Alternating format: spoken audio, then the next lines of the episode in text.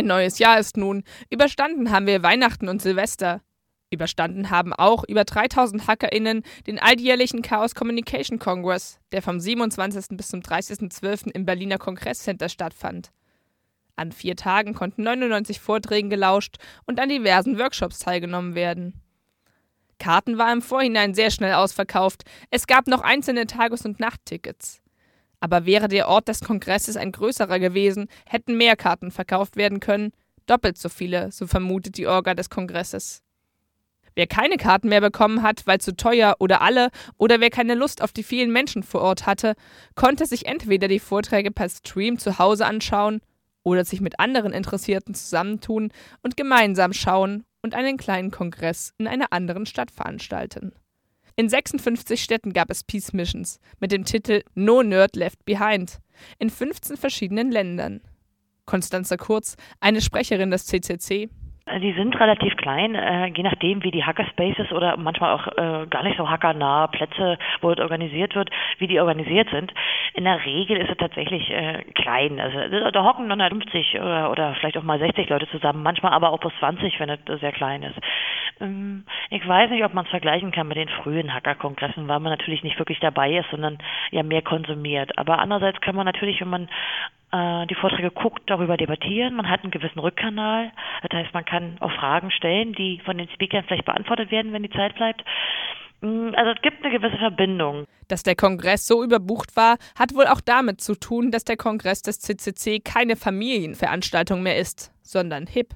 Und viele kamen, um Vorträge zu sehen und wieder zu gehen. Und nicht um die eigenen neuesten abgefahrenen Hardware- und Softwareprojekte auf den Gängen des BCC vorzustellen oder unten im Keller zu hacken.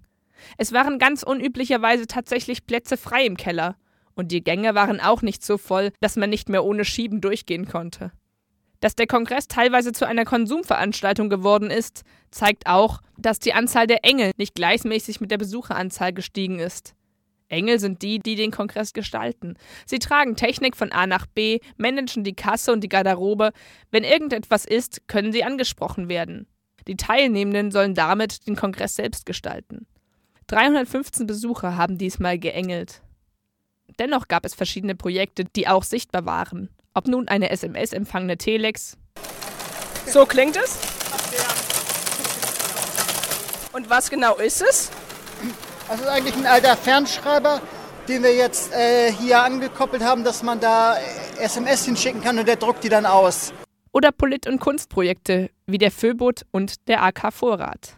Hier kann man einen Lichtbildausweis bekommen. Das heißt, ein hübsches kleines ID1-Kärtchen ähm, mit Lichtbild, das wir direkt hier äh, anfertigen können. Wir haben hier ein professionelles Fotostudio aufgebaut und dann kann man Daten angeben und die werden auf diesen Ausweis gedruckt. Also jeder kann sich einen schönen Namen ausdenken oder einen Künstlernamen oder auch seinen Realnamen nehmen und hat hinterher ein Kärtchen, mit dem ich mich überall, wo ein Lichtbildausweis gefordert ist, äh, mich ausweisen kann. Ist aber ähm, nicht wirklich legal, oder? Natürlich, völlig legal. Jeder kann einen Lichtbildausweis auch sich selber machen, wenn er möchte oder sie möchte.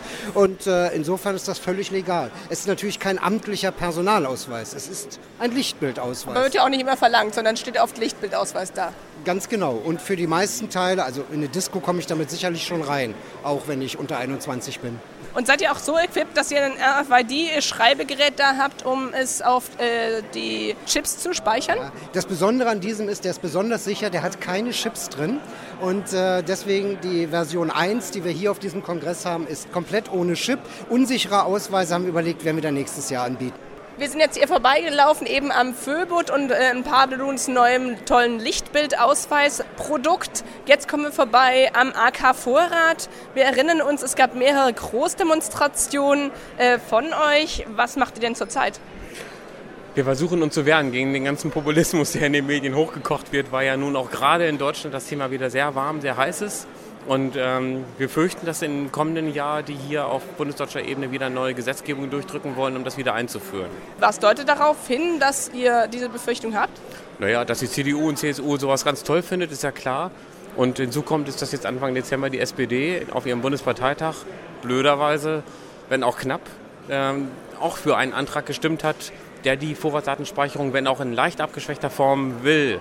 Und wir sind da der Meinung, grundsätzlich geht das nicht, weil das die Unschuldsvermutung umkehrt, weil das Zwietracht, weil das äh, jede Menge Probleme in die Gesellschaft reinbringt, die wir in dieser Form noch nicht hatten. Das ist also auch aus rechtspolitischer Sicht ein völliger Tabubruch, der mit so einer neuen Vorratsdatenspeicherung wieder eingeführt worden. Und wir wollen es mit Händen und Füßen werden, so gut wir das halt können.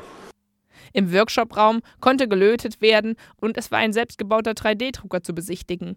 Im Flur flogen selbstgebaute Drohnen, Lockpicker und GSM-Hacker und Amateurfunker waren vor Ort.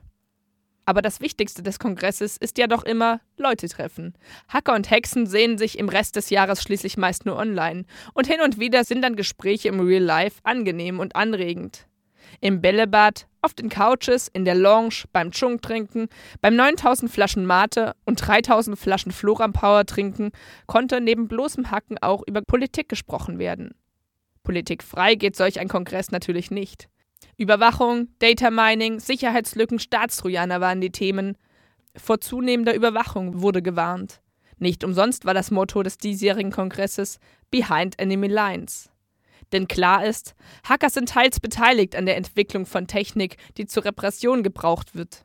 Daher meinte Konstanze Kurz bei einem Interview für die freien Radios, als erstes denkt man wohl ein bisschen an die militärische Kategorie, sich hinter Feindeslinien einschleichen.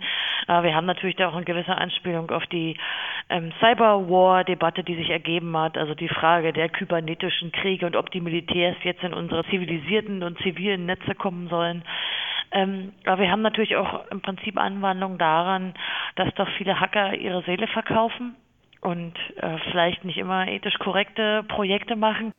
Schon zu Beginn war dann auch ganz zentral platziert ein Vortrag eines Medienwissenschaftlers, der forderte, nicht auf den Staat zu vertrauen, der Technik zur Repression schnell nutzen kann, sondern die Überwachung der Überwacher zu verstärken. Der Titel und solche Vorträge haben wohl einige Debatten angestoßen. Die Rolle der Hacker in dieser Welt wurde diskutiert. Wird Technik, die die Hacker bauen, genutzt für eine bessere Welt oder für eine repressive Welt? Ein anderes wichtiges Thema war die Netzneutralität. Es wurde eine Kampagne angestoßen, die ein Mitorganisator so ankündigte.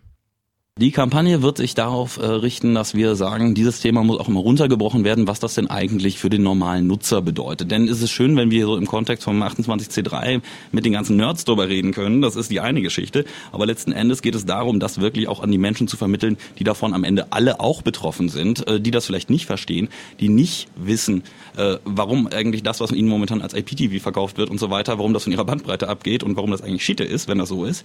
Ähm, solche Geschichten, das können sie nicht wissen. Ähm, woher auch? Wer erklärt es ihnen denn? Und genau das ist letzten Endes das Ziel unserer Kampagne, dass wir an der Stelle schlicht und einfach mal sagen, darum geht's und genau das wollen wir mal thematisieren und am Ende möglichst die politischen Entscheider dazu zu bringen, das anständig zu regeln. Daneben wurde auf Vorträgen und beim Hacken selbst Websites, Handys oder auch Züge und Industrieanlagen auf Schwachstellen abgeklopft. Die Hackerinnen und Hacker und Besucher des Kongresses haben insgesamt 27,5 Megawattstunden verbraucht. Das ist zehnmal so viel, wie ein Energiesparhaus in Deutschland im Jahr verbraucht. Und sie hätten insgesamt mit 20 Gigabyte pro Sekunde das Internet nutzen können. Zwar wurde davon nur Bruchteile benutzt, aber das dann auch zum Hacken. Beispielsweise zum Hacken von Internetseiten. Nicht, dass dies jetzt große technische Expertise gebraucht hätte. Im Visier waren unter anderem Angebote der rechten Szene sowie der katholischen Kirche. Wer sich den Kongress vorstellt und dabei nur männliche Hacker vor Augen hat, lag auf alle Fälle falsch. Das Geschlechterverhältnis war zwar nicht ausgeglichen, aber es waren durchaus unterschiedliche Geschlechter zu sehen.